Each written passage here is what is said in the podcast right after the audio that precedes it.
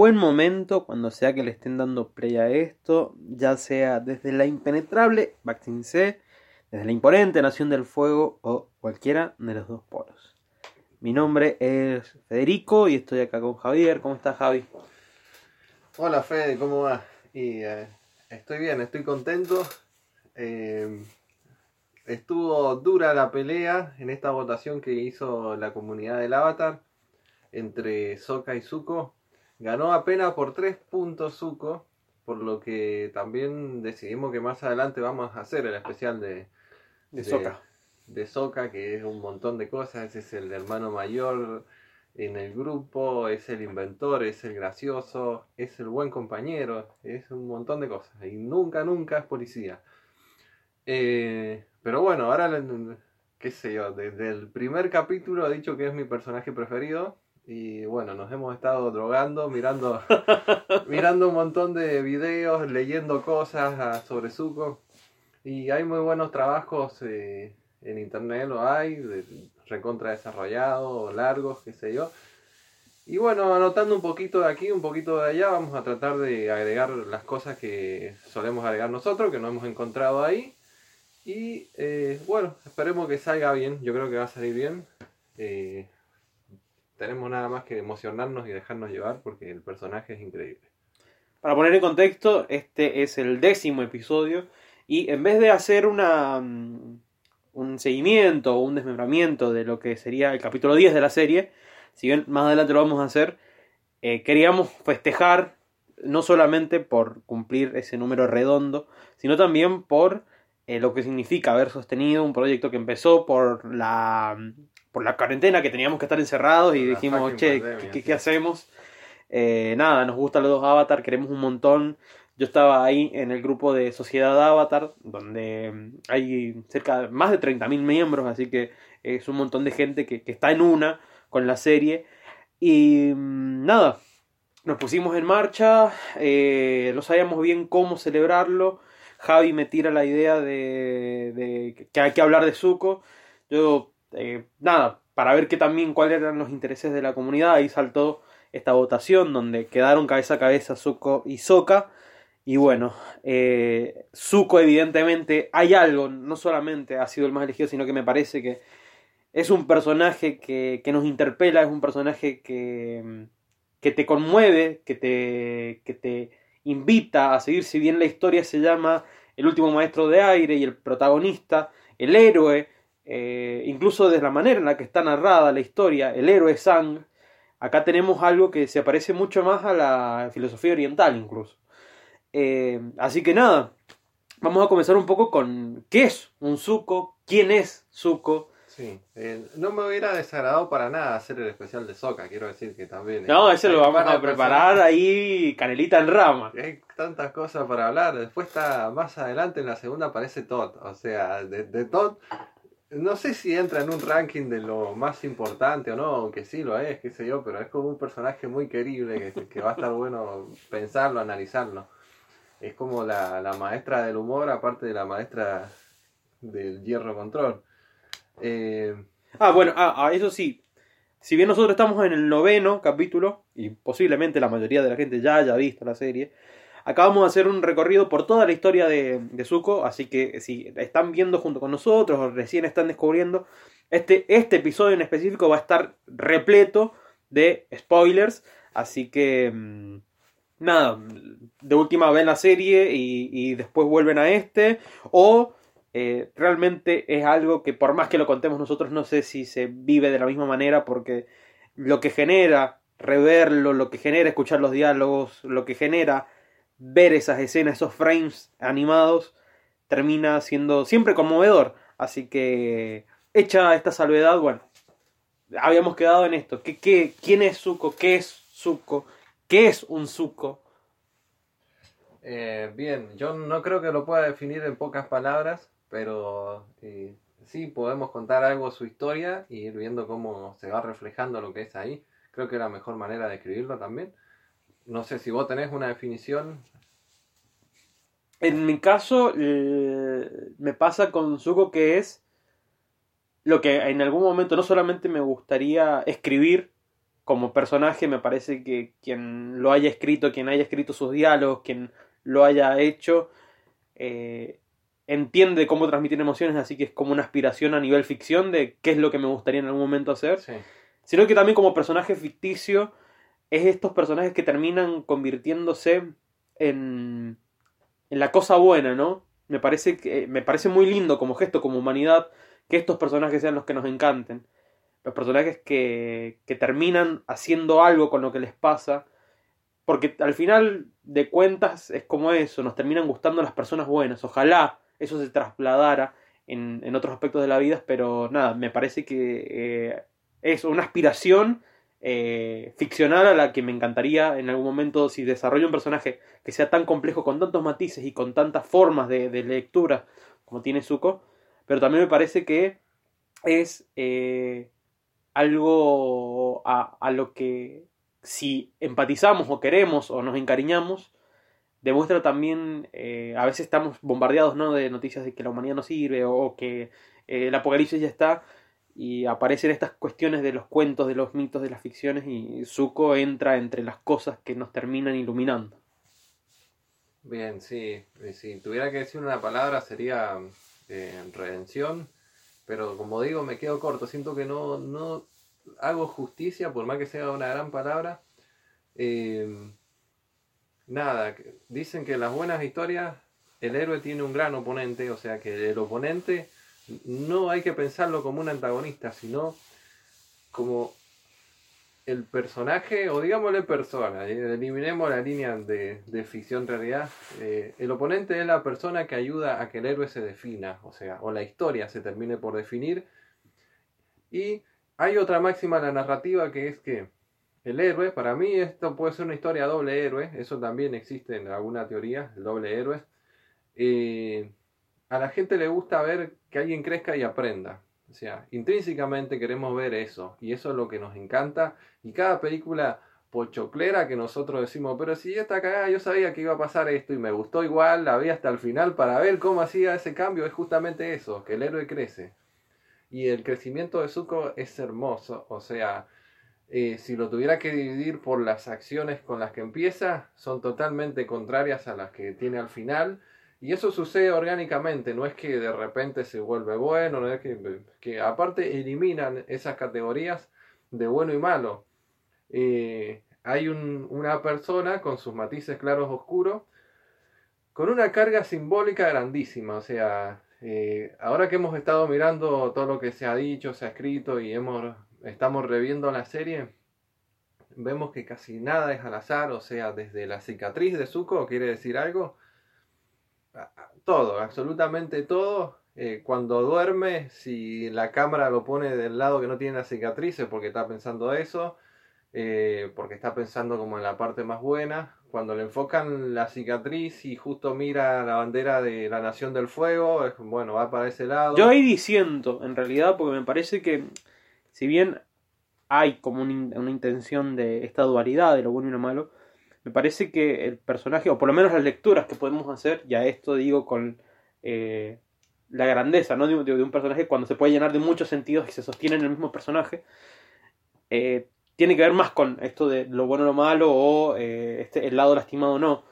No sé, eso es una de las cosas con las que yo disentía en, en uno sí, de los análisis. Pero esto yo lo digo como una entrada, o sea, tampoco me quedo en eso. Es más, en un análisis que yo ensayaba para decir acá, es como que justamente la cicatriz puede llegar a ser interpretado como el lado bueno, o sea, el lado bueno en el sentido que lo desmarca, uh -huh. o sea, hasta tiene la posibilidad, Katara le puede llegar a sacar la cicatriz, hay una escena donde eh, hay como una conexión entre los personajes, ella le cuenta que la Nación del Fuego mató a su madre y él le dice tenemos algo en común, eso está muy bien trabajado porque se ve una conexión emocional entre los personajes. Ella le empieza a creer, empieza a confiar, después la decepciona, él todavía ahí no cambia, al final ahí le cree a Zula, y terminan atacando al avatar que se salva por suerte, digamos. Eh, y ella ahí le dice, tengo un agua especial, que la, me la, la, he sacado de no sé qué... De los espíritus de agua del norte. Claro, no me acuerdo exactamente, pero bueno, el agua tiene poderes especiales, que es la que termina salvando a Aang, digamos, porque si se muere en, en estado avatar también se morían todas las reencarnaciones. Y le dice, te puedo sacar esa cicatriz. Y bueno, y al final no se la sacan. Y eso también es intencional porque al final él se tiene que aceptar esa cicatriz. O sea... ¿Y de dónde viene esa cicatriz? Así vamos con el tema de la historia. Bien, sí, no la damos más larga. Eh, la historia comienza con su... Si bien comienza con Zuko persiguiendo a Aang, eh, ha comenzado antes que él interrumpe a un general, que están hablando de, de la guerra, y el general quiere sacrificar a unas tropas. Él dice, no, esas tropas no las podemos sacrificar, son gente que ama a la Nación del Fuego y la está defendiendo. Y al hacer esa irrupción le falta el respeto y bueno, lo retan a un Agnikai. ¿Qué es un Agnikai? Es un duelo, un reto, un duelo. Y él piensa que, bueno, voy a pelear con este general. Se tiene toda la fe, tiene 13 años. Cuando asiste al Agnikai, en realidad está el padre, eh, el Señor del Fuego, que total, un padre, re mal padre, digamos, eh, lo ataca y lo hiere y lo marca y lo trauma de por vida. O sea, a partir de ese momento para él, la cicatriz es la mancha de la deshonra más el exilio. A esto era con lo que yo decía que me parecía la diferencia, ¿no? De cómo se escribe un héroe. Porque en lo que nosotros conocemos como el monomito, está el, camino del héroe y toda esta cuestión, tenemos la llamada, el umbral, el, el estómago de la ballena, esos momentos como muy marcados que si los tenemos que traspasar, lo que es la estructura de la historia, eso lo cumple Ang. Él tiene la llamada, no asiste, él no asiste por mucho tiempo en realidad, y después tiene todo esto de la ayuda sobrenatural, el encuentro con la diosa, todo, es, esos son los pasitos que tiene. Digo esto porque también está la duda o, o el debate de si es un anime, no es un anime, no es un anime porque no está hecho en Japón, eh, pero tiene la estética. Me parece que lo que hace Avatar, con mucha, eh, con mucha, con mucho talento, es unir narrativas. La narrativa del anime, que es muy parecida quizás más a lo que vemos en Zuko, por esto de los héroes del shonen. De hecho, vamos a ver que hay personajes que se le parecen quizás más a Zuko que a Aang. Yang es la narrativa occidental, artúrica, la, la, del héroe este que tiene que salvar, el, el elegido. El, se parece quizás, eh, se parece más a Luke Skywalker, y en cambio, Zuko vendría a ser como una especie de Ben Solo. O sea, tenemos esta cuestión de que cuesta entender lo que, Te, que nos te- hace. te acepto ahí que es como, digamos que entrelaza ese tipo de narrativas. Porque para mí Zuko también es el héroe occidental. O sea, porque es el héroe que se redime. Y eso es lo occidental por excelencia, digamos. Es Mm. casi hasta cristiano. Claro, sí, pero necesitas vos una, una elección. Él, después nos vamos a enterar que está conectado con eso. Pero en realidad, y ahí es donde me parece que lo hace muy bien, Bien. empieza a dejar como pequeños hilitos que conectan, pero sin despegarse todo y sin volverse tampoco la, la otra tipo de narrativa. Digo, en esto de las cuestiones también de las identidades, que es algo que después vamos a desarrollar más a- con, con mucha más profundidad, pero Zuko es tan rico en significados, en símbolos, que permite incluso que parezca que sean muchos personajes. Y eso Ang no lo tiene, Ang es Ang todo el tiempo. Sí, es más, de hecho, Aang como que casi que no necesita de otros para terminar de ser el avatar. Porque incluso cuando los otros lo quieren ayudar, enseñar, él se aísla, se va al mundo de los espíritus y ahí es donde aprende con la tortuga león, cuando aprende al final. Eh, de hecho, hasta podemos dejar la pregunta ahí para como para armar polémica. ¿Quién más interesante? ¿Zuko o Aang?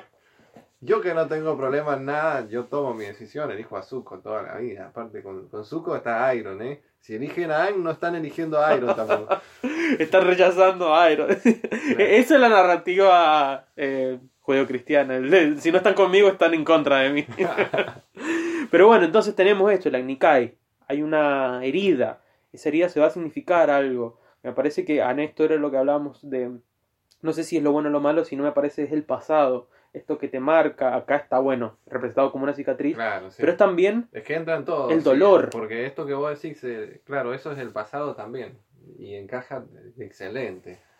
Eh, está bueno, son esquemas para analizar esto. O sea, no hay una sola cosa y probablemente puede venir alguien y decir, no, no, me parece que vamos para allá y, y probablemente esté equivocado, pero...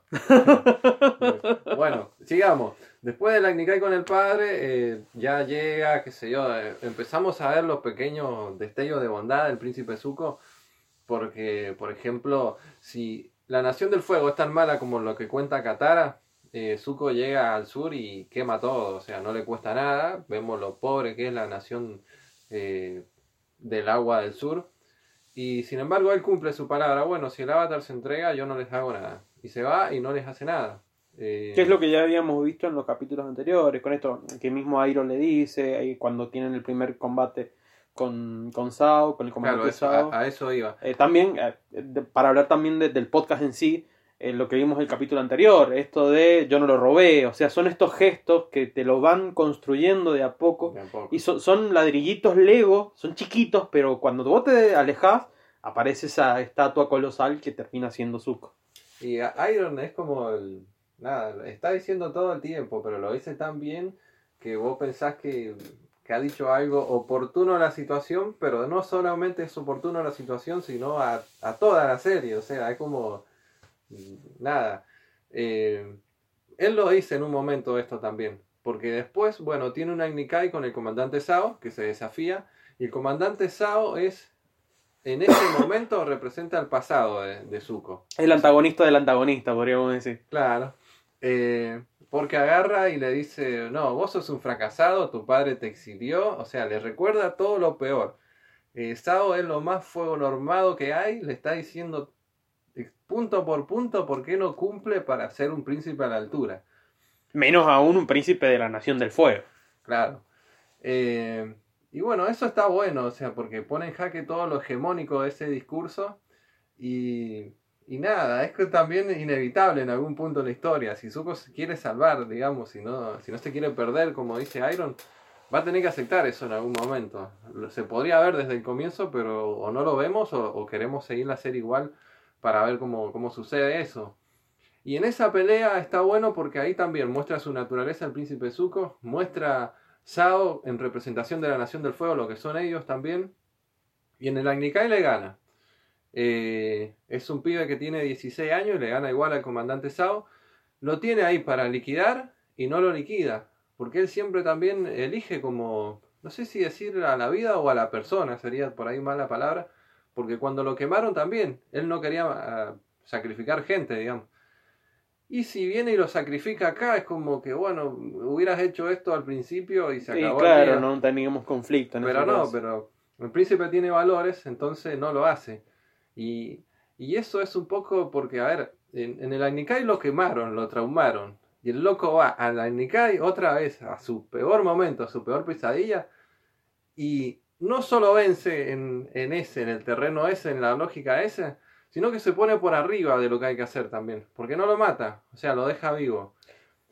Ahí en, en esto que eh, al principio viste que decías que te gustaría jugar al Dark Souls y este tipo de cuestiones, me parece que justamente Dark Souls lo que trata como temática es un poco lo que termina siendo Zuko, esto de enfrentarse a algo que ya te ha vencido. En Dark Souls es muy fácil morirse y sobre todo los combates son también como bastante espectaculares.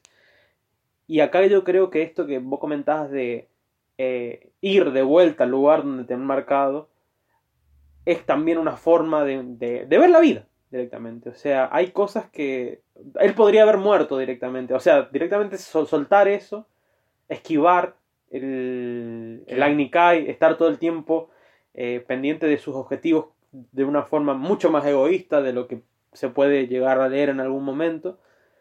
Pero es una forma también, eso de, de ir y seguir y seguir y seguir hasta que en un momento la satisfacción que se siente cuando sentís que aprendiste algo de todas esas derrotas, de todas esas cosas rotas que te han pasado. Porque marca eso también el aprendizaje.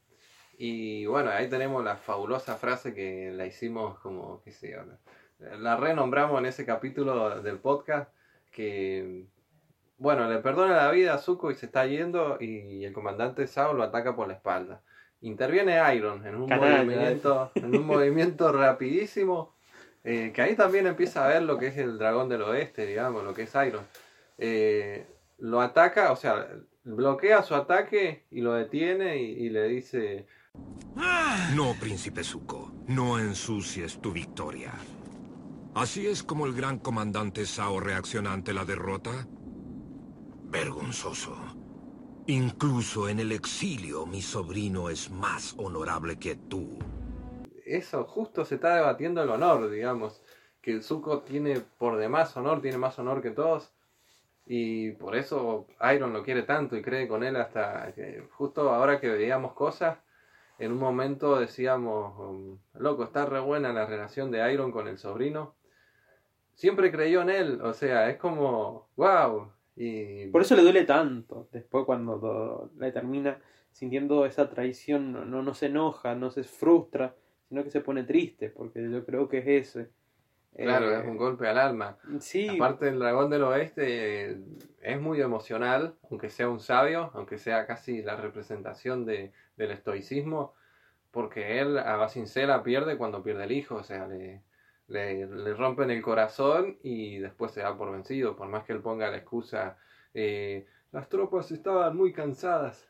Y, y no me sale, me sale Juan Domingo Perón siempre. Eh, las sigue tropas siendo, pero... las tropas estaban muy cansadas, dices, entonces me- nos ganaron. Pero en realidad no, tenía roto el corazón, el loco, mataron al hijo. Eh, Antes de, de seguir, me parece que esto es súper importante. La compasión, el, el hecho de, de las cuestiones emocionales, en esto de lo que comentabas vos de lo fuego normado, termina siendo como algo que juega en contra, y en realidad es lo que termina definiendo a los personajes que queremos. Que sean personajes que sienten, que sean personajes que tengan esto de, de que lo sintamos que, que en sus pérdidas. Porque yo creo que eso también. eh, No es el perdedor, pero por el perdedor de, de- del personaje Claro, no. loser. claro, no, no le dio bola a una mina. Claro, algo eso, o el mundo no me quiere, o por qué todo me pasa a mí. No, son dolores que, que, que se sienten como más. Aparte, estas pérdidas no son en cualquier contexto, o sea, están en un contexto de guerra. Y si hay algo en las guerras, son las pérdidas, digamos. A través de todos los capítulos que hemos visto, hemos revisto hasta ahora, siempre que esto le empieza, digamos, a, a comer a Zuko, empieza a conocer la realidad de todo lo que está haciendo la Nación del Fuego en el mundo, porque va conociendo personajes y a todos les ha quitado algo la Nación del Fuego, digamos. Que eso, bueno, es la guerra en sí.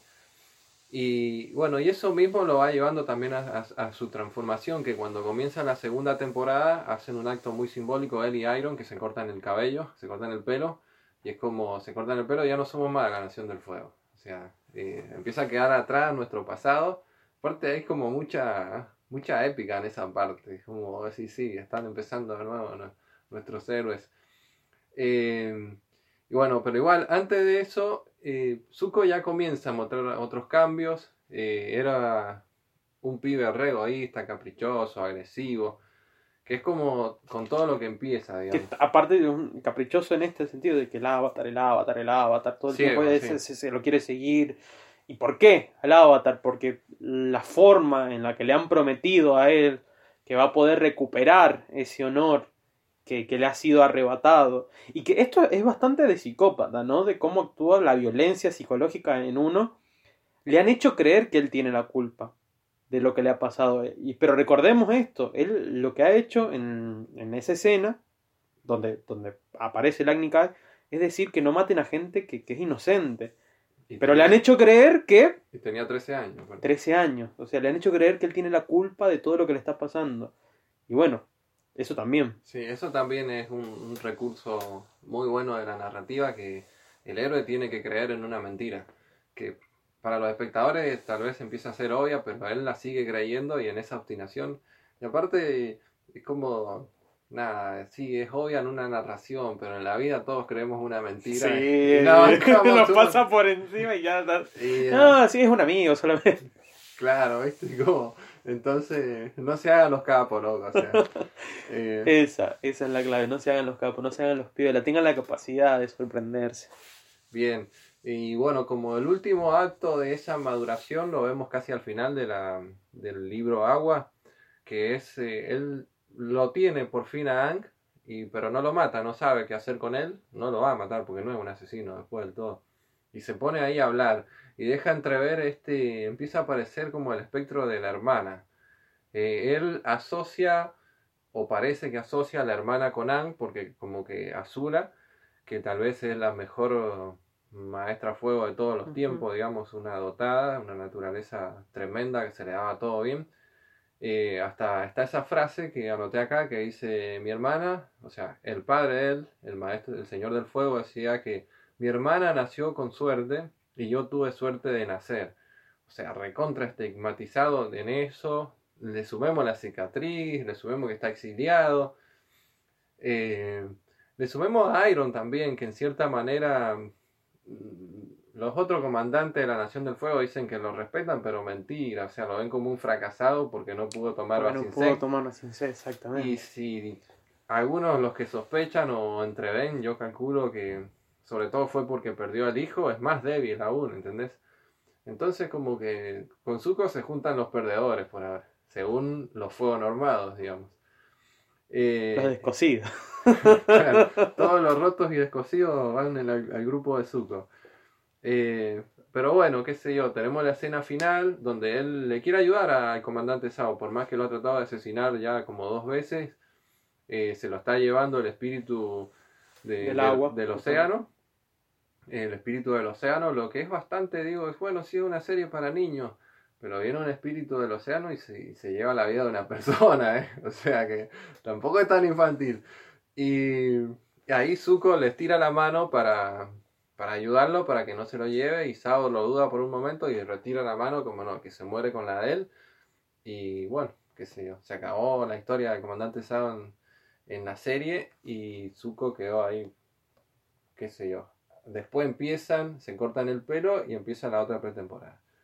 Lo que podemos decir de la otra temporada es que esto que ya dijimos, que empieza a comprender todo el daño que está haciendo la Nación del Fuego, y llega un momento que hay como una pelea, se cruza eh, Zuko con Azula, y Iron ve que Azula es mucho mejor, o sea, es como demasiado poderosa, y el día que quiere no, se lo carga Zuko, hace lo que sea.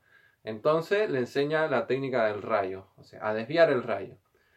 Eh, Ahí me hizo acordar mucho a, cómo funciona, o a lo que pretendía primero, más allá de este análisis de que no sea una fuerza destructora, que sirva para desviar. Eh, lo asocié mucho a lo que significa el, el aire control, por lo menos hasta que lo, que nos han mostrado en la serie. Anda a saber qué otros usos puede llegar a tener. Pero esa forma en la que Aang se maneja, que siempre es como desviando cosas. eh, Hay, hay una técnica, una subtécnica que es eh, te saco todo el oxígeno. O sea, es, es terrible esa. O sea, es casi tan eh, siniestra como la sangre control, creo. Claro. Pero esa, bueno, Ang no la usa. Eh, ¿Esa habrá usado Yatsu? Uh, puede ser, ¿eh? Que siempre está la incógnita. Me mandaron un meme, lo vamos a poner al meme. eh, síganos al, al Instagram, que ponemos imágenes de lo que hablamos. Eh, hay un meme que está bueno, no, no me acuerdo qué era, que y le pone, no sé quién lo ha hecho, pero está buenísimo, como que sí, vio la serie. Vi una imagen que nada que ver y pone así, Jackson y la Nación del Fuego, están hechos mierda, así. Ojalá lo encuentre, no sé. Eh, bueno, iba diciendo... Claro, le enseña la técnica para desviar rayos. Se la quiere enseñar para eso, pero a la vez de desviar el rayo, vos le podés voler el rayo y matarlo al otro. Eh, y bueno, está Zuko ahí como nervioso, quiere aprender, quiere, se la enseña y la quiere usar, tirando un rayo, le dice al tío, no, y el tío no, no se la va a tirar, le dice. No lo aprende porque aparte lo que tiene el rayo de control, que necesita de una armonía, porque básicamente lo que da a entender eh, Airo es que sos un canalizador en ese momento, no, no es que sale de vos, sino que Sí. tiene que atravesar por vos todo eso para salir. Por eso tiene esos movimientos que son tan diferentes al fuego control. Ahí se nota lo capo que es Iron porque tomó técnicas de maestro agua, digamos. Ese que y la, nosotros cana- leímos. y la canalización que hace tiene que pasar por el estómago y, y no es casual esas partes que nombra, el estómago, todas esas partes son re importantes para estas eh, mm, disciplinas como el tai chi, todo eso está como un centro de energía en toda esa parte. De hecho, cuando vos manejás bien la energía, es como no la dejes mucho en tu cabeza porque te hace mal, la tenés que bajar al estómago, que es donde la puedes guardar, ¿viste? Todo eso, entonces es como está todo Y acá también cumple una cuestión narrativa, ¿no? Que es, ¿por qué no lo aprende? ¿Por qué no puede aprenderlo? Sí, Sí, no ya se ha enfrentado, y no, porque evidentemente a través de... Y esto es lo interesante de, quemar. de cómo no, no nos tratan como estúpidos a, a los espectadores, que tranquilamente esto hubiera sido, no le sale, Airo ahí sentadito al lado, veo que a ti no te sale porque estás descontrolado o no estás equilibrado. O sea, no nos explican en ningún momento. Nosotros podemos entender que si esa técnica necesita de un control y esta persona no lo puede controlar, evidentemente no tiene equilibrio. El equilibrio, por más que ha pasado ya por esta, esta especie como de verdad, ya como que eh, nosotros también hemos dado, nos hemos dado cuenta que eh, tiene bondad en su corazón, es compasivo, no lo puede atravesar, está conmovido, algo le pasa, no, no logra armonizar. Y ahí es cuando viene eso que te gusta tanto a vos. Siempre me has golpeado con todo tu poder y he sobrevivido y ahora puedo defenderme.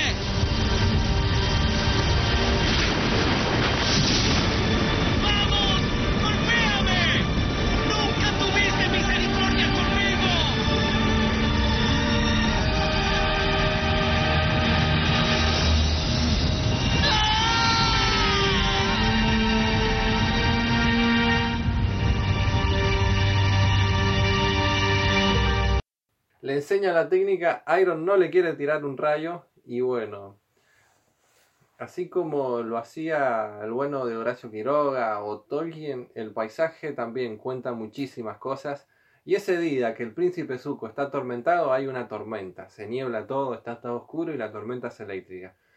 Se va arriba de una montaña y casi que va a pedir su propio sacrificio. O sea, está cansado, o sea, le grita a la vida, a la tormenta, a lo que sea. Bueno, me has hecho de todo, me has eh, condenado a esto, me has condenado a aquello le pide que le tire un rayo, digamos. Y se lo pide, ya, qué sé yo, pegaba unos gritos, está buena esa escena. Y la tormenta no le tira el rayo. Él se queda ahí llorando. Y es un poco esto de, de nada, creo que acá hace mucha empatía con la audiencia porque todos en algún momento de la vida, con más o con menor frecuencia, mm, se han llegado a sentir víctimas de algo. Se han llegado a ver, no solo a sentir, calculo yo que eso es lo que querían transmitir con, con Zuko. No solo que la vida es injusta, sino que la vida es injusta y con vos es más que injusta que con el resto, digamos. Entonces, cuando la tormenta no le tira el rayo, la naturaleza lo perdona. ¿Bien? Y en este mundo donde la naturaleza se manifiesta en hombres que son capaces de controlar sus elementos, digamos, es también otro el significado, le está diciendo, bueno, no te voy a matar, vos tenés otra oportunidad. Esta tormenta va a pasar, va a salir el sol para vos y como vas a decir en algún capítulo, esta energía, esta cosa nueva, se siente como un sol, pero adentro. Perfecto. Esto que nombrabas vos del paisaje, eh, nosotros en algún momento hemos estudiado letras con, con Javier y hay un movimiento que es el modernismo, ¿no? Que toma estos elementos de, Sí, del vos no paisaje. estudias más letras. Lo dijiste en pasado. Ah, Este, este, en realidad, el dato del podcast es este. No, Claro, eh, yo ya terminé, yo soy licenciado, hice máster. Y bueno, como el paisaje, no solamente en el tema de la altura, el tema de la tormenta, esto que vos nombrás el sacrificio, ¿cuántas veces hemos visto en, en los mitos, en los mitos judeocristianos, en, en, bueno, en los mismos rituales, esto de la cima del monte, no solamente como el lugar al que, la cúspide, ¿no? Sisifo que no puede llegar y bueno, eh, el, el- el ir a, mm, a sacrificar a tu hijo al monte, ahí está esto Sí. de entregarse. Y lo que tiene esa escena es que con la lluvia parece que está llorando. No sabemos. Ya. Queda esa ambigüedad. Está llorando, son las, son las gotas. Sí, ¿Qué está, pasando llorando, ahí? está- para mí está llorando y aparte es como el agua purifica, o sea, es el, el doble símbolo. Bien, después de todo eso, el príncipe empieza a transformarse. De hecho, manifiesta, y esto está re bueno, porque creo que lo hace como más palpable a la audiencia, lo empieza a manifestar físicamente. O sea, se siente mal, necesita dormir mal, hay todo un proceso por dentro, sueña acá, eh, hasta sueña en un momento que se mira en el espejo y es el avatar. O sea, que eso es como que va a ganar el bien. eh, Y voy a perder, por lo tanto, yo.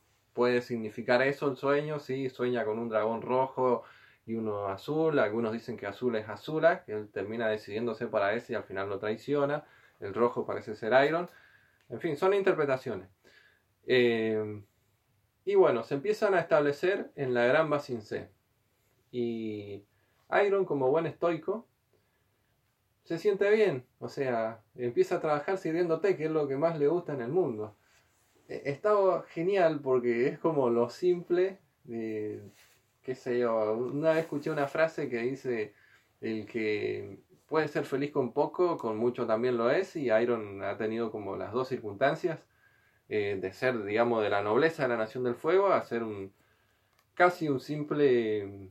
No llega a ser mendigo porque consiguen trabajo enseguida y están buenos haciendo el té, que después le ponen su propia taza de, de té y está re contento, como, oh, el príncipe Zuko. y aparte Zuko está con la mejor buena predisposición, sirve el té, está contento. Se le empieza, ¿qué pasa ahí? Se le empieza a acercar una chica. Eh, Zuko sospecha que la chica lo ha descubierto como fugitivo. Y en realidad, eh, Iron, que es el personaje más sabio de toda la serie, se da cuenta que la, la chica se está fijando en él. O sea, y Zuko ha estado tan desde, desde siempre, digamos, metido tan en la guerra que no se, no se concede pensar que alguien se va a fijar sentimentalmente en él. Aparte tiene esa como esa castración de la adolescencia. Él tuvo que ser de niño gobernante y cuando formó el gobierno se lo quitaron. O sea, no ha tenido e-, ese periodo humano Una cagada, boludo, sí. para, para aprender, para, para que te duela el mundo. A él le duele el mundo todo el tiempo, no entiende por qué le están pasando las cosas. Esto de fugitivo, para que no se nos escape, eh, y las identidades, ¿no? En un momento él necesita eh, ser otro, para que, que por eso también termina siendo fugitivo. A él lo encuentran como un crimen de guerra, eh, haber traicionado a la Nación del Fuego por haberse disfrazado, por haberse convertido en eso que es el Espíritu Azul. Claro, sí, también están las escenas del Espíritu Azul, es verdad, me había olvidado yo. Que, que bueno, nada, cuando él se disfraza del Espíritu Azul se permite ser capaz que más suco. Porque ahí empieza a estar del lado del avatar. Ahí Ataca tiene- con agua, ataca con las espadas. Claro, usa, en un momento usa el agua para atacar, no, no haciendo agua control, no, no tiene ese poder, no tiene esa capacidad, pero sí la utiliza el agua, eh, logra escapar con Ang y hasta tienen una charla en un momento, Ang le dice que eso, bueno, eso sí se lo concedo a Ang, que yo por ahí, bueno, digo, no, tenés que elegir entre Zuko y Annie, ¿eh? no, mentira, no tienen que elegir, eh, a todos. porque es siempre, qué sé yo, el niño con esa inocencia. Eh, por eso es tan linda la relación que tiene con, con Jaxo también. El monje se permitía esa parte de ser niño.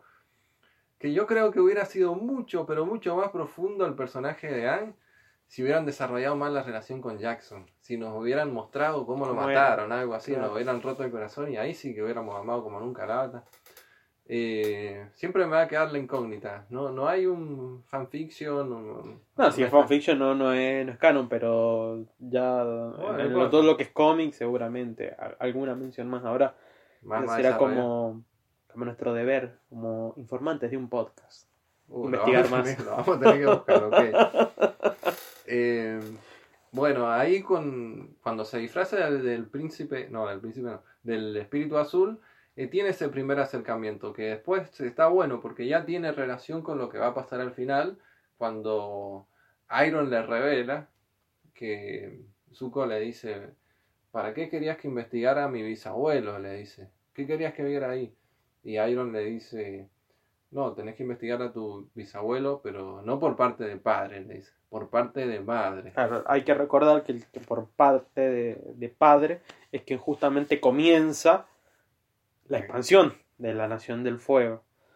Y ahí es cuando nos cae el plot twist de toda esta Sí. historia, es cuando se empiezan a conectar los astros y decís, claro, por eso este ser tan misericordioso, tan eh, compasivo, está lleno de amor. Y Pero- por eso, claro, y por eso esta, esta relación que es como, a ver, decíamos en uno de los podcasts atrás que la amistad, otra vez de Jaxo, puta que lo quiero a Jaxo, lo voy a tener que investigar, que la amistad entre Jaxo y Yang era tan fuerte que sobrevivía a otras vidas, se conocían de otras vidas y eran amigos igual, y es como que esas relaciones eran tan fuertes que de alguna forma se volvían a dar. Lo mismo pasa con, con bueno, con Zuko, es, o sea, tiene sangre de alguna forma del avatar. Porque el bisabuelo, por calculo que ya se dieron cuenta, pero el bisabuelo por parte de la madre es el. ¡El avatar Roku! ¡Pah! Ustedes entienden, o sea, hay alguien en el mundo que escribió tres libros y nos está metiendo en que nuestro pasado no es que no nos condene, sino que podemos manejarlo al pasado. Están las heridas, pero también tenemos que fijarnos que hay más atrás de eso. Yo no sé cómo agradecerle a esta Claro, persona. Porque, porque Zuko, en el capítulo de la playa, que también es un capítulo que está bueno, Lujo, mi padre decidió darme una lección permanente sobre mi rostro. Lo siento, Zuko. Yo... Por mucho tiempo creí que si mi padre me aceptaba sería feliz. Ahora estoy de vuelta y mi padre me habla. ¡Ah! Incluso piensa que soy un héroe. Eso suena perfecto, ¿verdad? Debería estar contento, pero no lo estoy. Estoy más enojado que nunca y no sé por qué. Hay una sola pregunta que debes responder.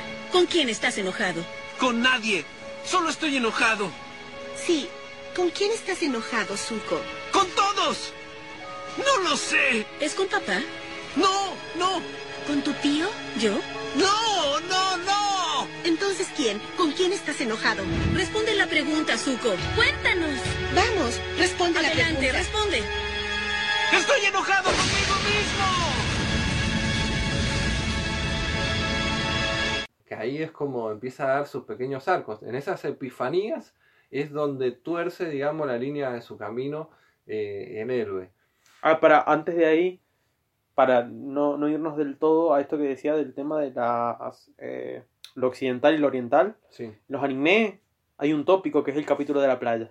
El capítulo de la playa Ah, es el capítulo donde se fanservicea todo porque justamente vos ves a las protagonistas en bikini. Es, el único objetivo que tiene es ser un capítulo de relleno donde vos ves a, a los, a, a esta- a los personajes femeninos y a los masculinos también en ropa de playa. O sea, les ves la piel y todo eso, los juegos que se salpican y todo eso. El único fin es ese. Que acá hayan utilizado y que el capítulo se llame La playa. No solamente para ver a nuestros personajes en traje de baño, porque eh, están ahí, May está en, en- esa especie de, de trajecito, sino se vuelve, y bueno, como comienza el capítulo, ¿no? ¿Qué, qué es lo que hace el mar con la roca? Claro, que le dice, eh, empieza con la bruja, con las dos brujas que le dicen, eh, denle una oportunidad a la playa, que esta playa, dicen, eh, es capaz de limar hasta la piedra más dura, de suavizar hasta la piedra más dura, una cosa así. Y claro, después termina siendo un lugar como... Igual yo iba a decir que acá el príncipe Zuko quema su pasado, o sea, quema todas las fotos. de Va así. alimentando la fogata esa que decías Sí. con, con fotos. Y después está esto otro que vos decís. No, pero pará, no, no tires todo tu pasado. O sea, no, no, todo lo que has vivido vos, o sea, todo, Ja- Javier, la carrera que has abandonado, todo ese tiempo no es malo. O sea, algo bueno tiene, ¿entendés? Como- Claro. y bueno, cada uno linkea eso como, como la historia personal de cada uno le diga. Y es que para eso sirven las historias, en realidad Sí. ahí es como una forma de entendernos a nosotros.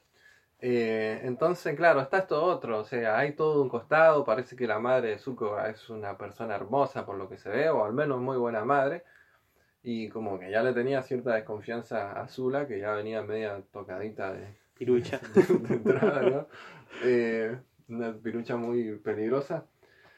Y, y bien, bueno, pasa el capítulo de la, de la playa, a ver qué tengo anotado. Después de la playa, y ya casi estamos llegando a cuando se enfrenta con el padre. Hay un capítulo que creo que se lo revela. Sí, antes tienen que pasar por, el, por la biblioteca donde está el búho gigante. Que tiene algo muy buena, no sé, ese capítulo. Es como que Me hace acordar a, a mí ese capítulo. Bueno, y después el personaje que se queda adentro y después lo vemos que, que no sabe. ¿no? Eh, Claro, esa, lo- se yo creo que esa locación, y, y yo antes, cuando era un joven soñador y que creía que... eh, A ver, para. el Yo, te hago la pregunta. Sí, ¿Vos te hubieras quedado en la biblioteca? sí, era eso. O sea, a mí, yo, yo empatizaba mucho con ese, con ese Claro, personaje. sí. Yo lo respeto mucho ese personaje. Pero en ese, en ese capítulo yo era Soca, por ejemplo. Si hubiera sacado partido y me hubiera tratado de robarme algo que me Ah. interesara después y me iba al, al carajo. Eh, bien, ahí descubren que va a haber un día de eclipse, eh, que es el día del sol negro, se llama, donde los maestros fuego no van a tener poder. ¿Qué pasa? Los están recontraesperando, ya saben, ya tienen todo pensado, entonces están re escondidos. Ellos llegan con los maestros del pantano, llegan con toda la tribu del agua, los tanques que inventan eh, estos que, que habían fabricado los, los planeadores. Ellos fabrican, ahí está la escena esa donde fabrican los submarinos. Que llega dentro de una ballena. se había. Seguí tu plano, Soca, le dice, es un dibujito re peor. Eh, como sea, llegan y creen que tienen un ataque exitoso, pero en realidad no, los están esperando, los dejan entrar y cuando ya vuelve a salir el sol es como que hasta los reducen y muchos se quedan prisioneros. Que ahí está, qué sé yo, mm, hay mucha época, épica en, en el padre de Soca que le dice, yo me tengo que quedar acá. O sea, es como, "Fua, tienen una cultura de guerra que son rusos, boludo. y, bueno, y se escapan los se escapan los cuatro personajes principales, o cinco serían con Zuko. no, Zuko todavía no se une, se escapa Katara, Todd, eh, Sokka y Yang. Con Appa y Momo. Eh, después se reunirán con Zuko. De hecho, después de esto se van a reunir con Zuko, porque acá, en este capítulo, Zuko se le aparece en la recámara donde está guardado el Señor del Fuego. Y el Señor del Fuego, bueno, le- no tienen poderes, pero Zuko tiene las dos espadas gemelas. Y ahí hablan, y ahí Zuko le dice mm, lo que ya hemos sabido casi del primer capítulo. Le dice, mira, fuiste re injusto, yo tenía 13 años y lo que hace la Nación del Fuego no está bien. Lo dice con otras palabras, lo dice de mejor manera. Eh, nos temen. Nos enseñaron a creer que nuestra grandeza la mostramos a través de la guerra. Y pero- que debíamos compartirla a través de la guerra, pero ya Sí. fuera, nos temen porque le hemos hecho daño, porque le hemos quitado cosas. Yo creo que ese momento es delicioso, porque justamente nosotros como espectadores ya sabíamos, pero ver que se da cuenta él y que se lo dice a la persona que se lo tiene que decir, A la que se lo tiene que decir, exactamente. te, te- te termina como te sentís una- completo en ese momento. Y tiene, claro, una superioridad. eh, es una persona mucho más íntegra que el Señor del Fuego, muestra superioridad moral. Mira, y listo, y te tengo que decir esto y nada más. Eh, porque después eh, pasa el eclipse, sale el sol y el Señor del Fuego, así, pero una persona espantosa, ahí nomás eh, le tira un rayo. Y Zuko ahí, otra vez, no solo lo superó moralmente, lo va a superar técnicamente, porque hace el rayo control pasa el rayo a través de su cuerpo, lo tiene en el estómago, lo puede matar, no, lo tira para arriba.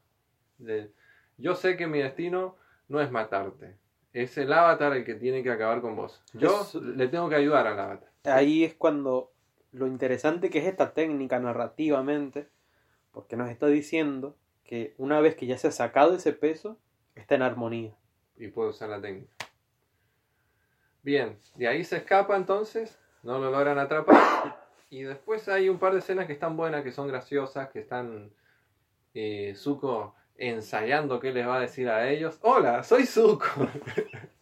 y no le sale nada. Y cuando aparece no le creen un carajo. Encima, en la noche Todd, no sé si se ha enojado con el grupo y se va. Y sin querer llega hasta el lado de Zuko y Zuko la quema. Se ve como un bajón, no le sale nada bien. Eh, bueno, y ahí es como que lo perdonan de a poco. Katara en un momento se quedan solas. Mira, si llegas a hacer algo, yo me voy a encargar de vos. Ahí Katara ya maneja la técnica de la sangre control, o sea que es una amenaza válida, no es simplemente esa amenaza de amigo, eh, le hace algo a mi amigo y, al final no puede hacer nada, digamos. Eh, sufrir a mi amigo y... no, pero Katara sí te puede de, de en serio matar. Y, y bueno, acá pasan un par de cosas que están buenas, digamos, a nivel de desarrollo de los personajes, porque Zuko empieza a tener una aventura con cada uno de ellos. Y acá Zuko, digo, de ser el tipo agresivo, impulsivo, que no, que no pensaba, digamos, que era egoísta, que pensaba en él solo, pasa a ser maestro, digamos. Maestro en el mejor sentido de esa hermosa palabra, no en los maestros que hemos tenido nosotros y ustedes probablemente. Es un maestro porque está dispuesto a compartir lo que sabe. Eh, y, ¿Y lo va a hacer de la mejor manera para que lo pueda- puedan aprender bien. Y que lo ha aprendido de, de una manera también muy particular, porque no es este erudito, ¿no? No es tampoco una cuestión de sabiduría, sino la experiencia. Nosotros lo hemos visto como príncipe exiliado, lo hemos visto como ninja, lo hemos visto como, como vagabundo, lo vemos en La Nación de la Tierra cuando nadie lo quiere. Un capítulo que a mí, Como- ese sí me destroza el corazón el, el día que el niño me hace acordar de onda la lengua de las mariposas, viste que es como muy esto idealista de, de- de- el niño tiene tanto odio por la Nación del Fuego que no le importa que haya salvado al hermano. Este tipo, este tipo de, de- de- escenas eh, y ese camino ida, vuelta, o sea, esto de redención, pero no es que sea una redención en onda No, no. así eh, en arco que empieza y termina en lo alto, sino que sube, baja, sube, baja, duda, tenemos momentos de paz, sube de vuelta, baja con todo. Y eso la hace tan emocionante, sí. Eh, y bueno, qué sé yo, acá emprende una aventura con Soka, por ejemplo, y van y rescatan al padre. Eh, después emprende una aventura con Katara, que la lleva a que Katara eh, pueda canalizar su odio, digamos, con el verdadero asesino de su madre, que al final le perdona la vida. Y, ahí también empieza a confiar de nuevo en Zuko. Y es como que todos van aprendiendo algo. Creo que han... Ah, uy, me estaba olvidando. El capítulo de la danza, como siempre decimos en este podcast, cuando son dos los que bailan, algo mágico empieza a pasar, algo, todo se potencia al doble. Que es el capítulo en que Zuko ha perdido la motivación, o sea, físicamente ya no puede tener fuego control, no lo, no lo tiene, algo le, le falla, algo le pasa, y bueno, Yang no puede tampoco dominar. Es como el, el- el elemento que no puede lograr controlar. Entonces van a buscar a los primeros, ¿cómo se llaman los primeros maestros fuego? Los hijos del sol. Van a buscar a los hijos del sol. Eh, Claramente una referencia a la cultura azteca, pero de, acá a la China, sí. Entre en- siempre están nombrando algún tipo de cultura, esta vez le tocó la cultura azteca y tienen un lugar re importante. Y, y bueno, e- este capítulo visualmente es hermoso. qué cosa O sea, linda. Sí, es una poesía. El capítulo es una poesía. cuando están arriba que no saben qué hacer y se dan cuenta que tienen que empezar a bailar. Y toda la coreografía que te muestran en el capítulo, que se van haciendo el- este paso estirando los puños así, y justo aparece el dragón y después Zuko del otro Sí, lado, sí, en un momento... Esa es la danza de los dragones. No, George Martin que no quiso hacer esta mierda del final. Claro. Esa es la danza de los dragones. Esa, por ahí era, boludo. Eh, entonces cuando empiezan a danzar ahí, los dragones comprenden que ellos han comprendido cuál es la armonía de esta cuestión y entonces dejan de moverse y los miran y de repente parece que los queman, pero en realidad los, vuel- los envuelven en un fuego de un montón de colores, algo así, y es como que Zu- Zuko recupera su fuego, él también. Y hay una frase muy muy bonita, es representativa de un montón de cosas que dice Zuko. Se siente como el sol, pero adentro de mí, dice. Es genial, o sea, ilumina mucho esa frase. Es cortita, el pie no tiene todo. No necesita más. Y ahí recuperan, bueno, eh, aprende eh, a dominar este elemento, Zuko lo recupera de nuevo, recupera su fuego control y ha aprendido, Zuko le ha enseñado a todos un poco, digamos, ha compartido una misión con todos. Y ahí viene un capítulo re gracioso que también nos reíamos, que nos daba mucha risa Todd, que como que eh, Todd ve que todos aprendieron algo con Zuko, entonces no sé qué tienen que ir a buscar. Bueno, yo voy con Zuko, dice. Y es que lo agarra y le empieza a contar todos sus problemas personales, una cosa re densa y al final es como más la Ah. vergüenza que pasa que otra cosa. Eh, en fin, bueno, pasa eso. Lo que sigue que tengo anotado, ah, bueno, esto es como, no, no, es como mucho, esta historia tiene como muchas cosas. Lo que sigue es el reencuentro con Iron, que eso también vamos a poner el audio de esto. Sí. Que Sí, porque a comentarlo es quitarle. A mí se me pone la piel crespa cada vez que lo escucho. Sí, listo. No lo vamos a comentar. Ahora viene y lo escuchan.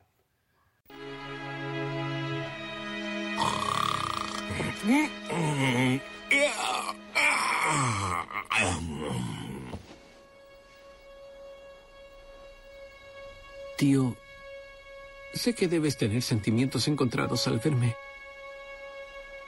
Pero quiero que sepas que lo siento. Lo siento mucho, tío. Lo lamento y me avergüenza mucho lo que te hice. No sé cómo podré compensarte, pero te juro que...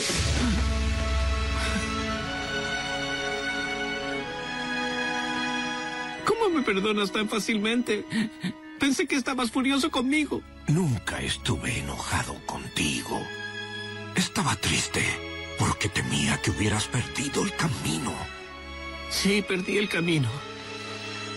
Pero lo encontraste otra vez. Y lo hiciste por ti mismo.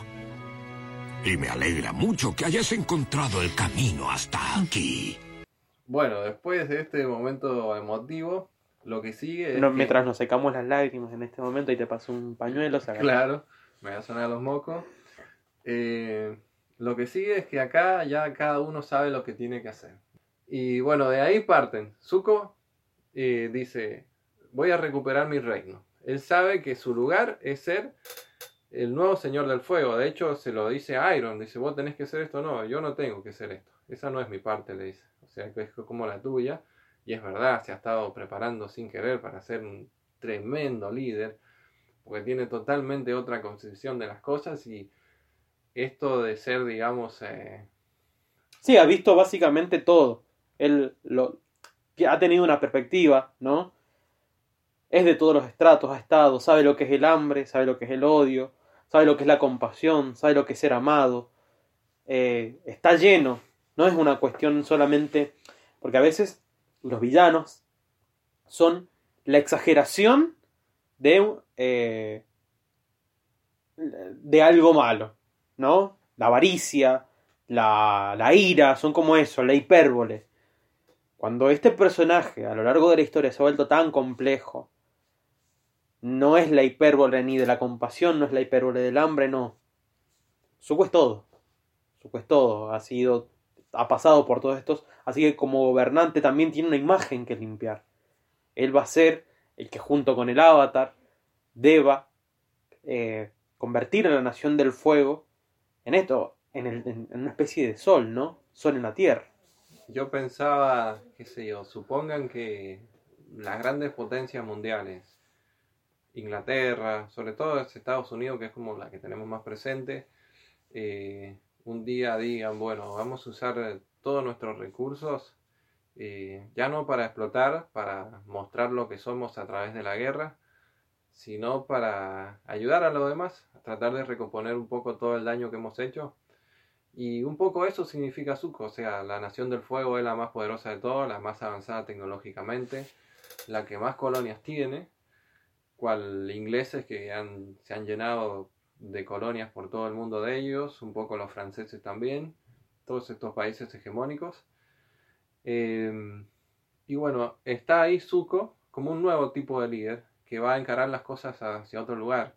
Y aparte su discurso es, o sea, que va a recomponer eso. Y el hecho de que un líder pueda decir esto sinceramente, que se hace cargo de todo lo que han hecho antes, me parece que, no sé, atraviesa sin duda sectores que, que están luchando por emanciparse. Entonces ahí es cuando, nada, que se Comandante Zuko. Son Martin Luther King dando un discurso, Claro. Eso es genial. Sos Martín Luther King, sos Martín Chapanay, o sea, sos, sos- Yo creo que lo que tiene Zuko en, en Avatar no es solamente esta cuestión de el pasado. Por eso digo que me parece que está más ahí, más allá de lo que es el bien y el mal, sino es también eh, el hecho de elegir cuestiones que, que beneficien a todos.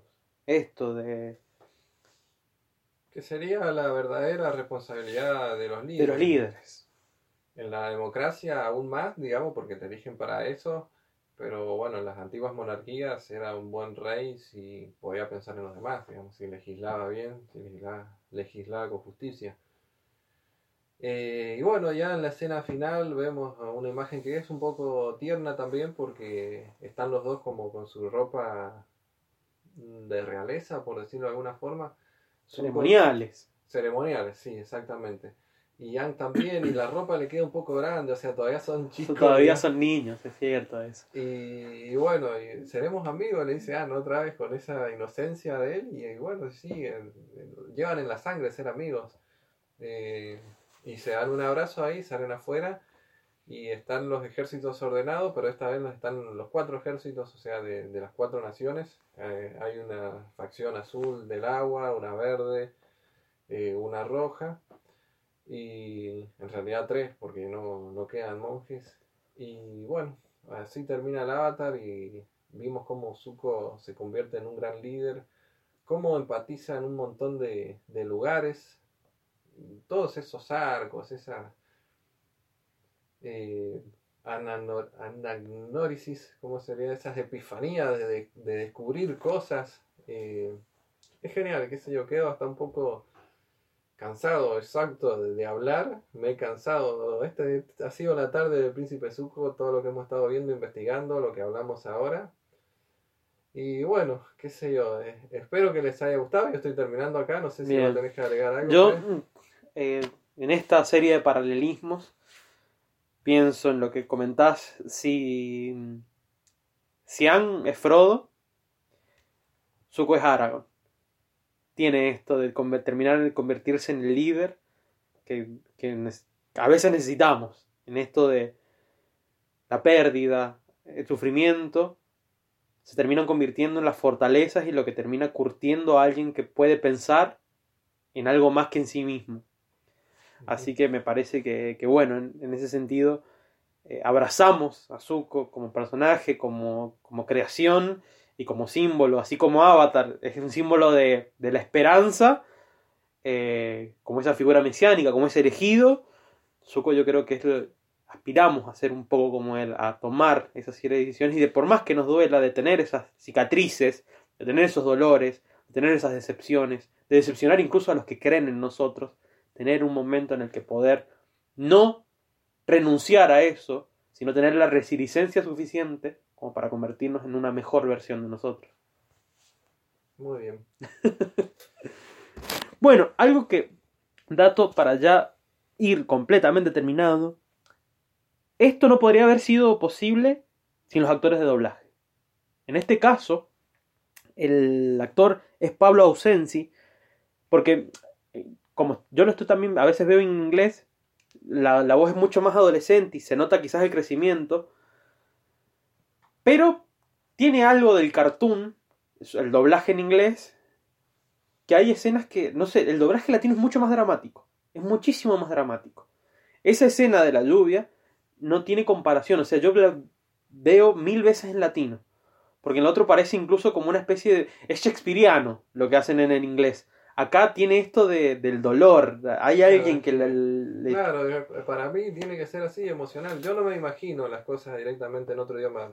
O sea, sí veo películas, algo así, que las leo subtituladas y digo, sí, esto en inglés se escucha así. Después veo el doblado y me parece una cagada. Pero en esto, no sé. No, acá eh, puede ser de componente de nostalgia, lo que sea, pero acá me parece que la, la versión latina tiene una cuestión de, de atravesar del dolor, de cómo se le corta un poco la voz, eh, en ese grito, ¿no? Eh, es muy fuerte, es muy fuerte.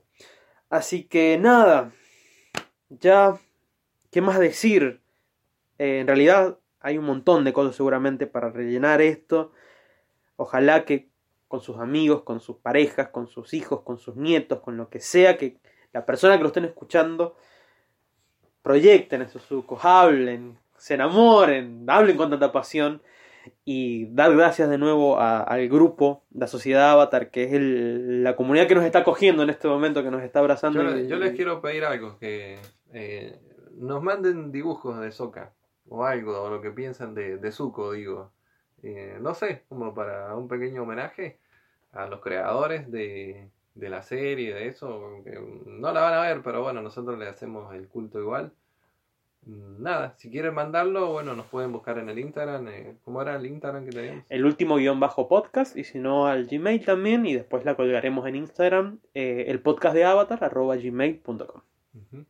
E igual vamos a tratar de ponerlo tanto en la descripción del grupo como cuando subamos el capítulo pero nada ojalá que hayan sentido no quizás una cuestión de datos porque hay bastante en internet sino que hayan sentido a esos dos amigos hablando de algo que les gusta mucho Excelente.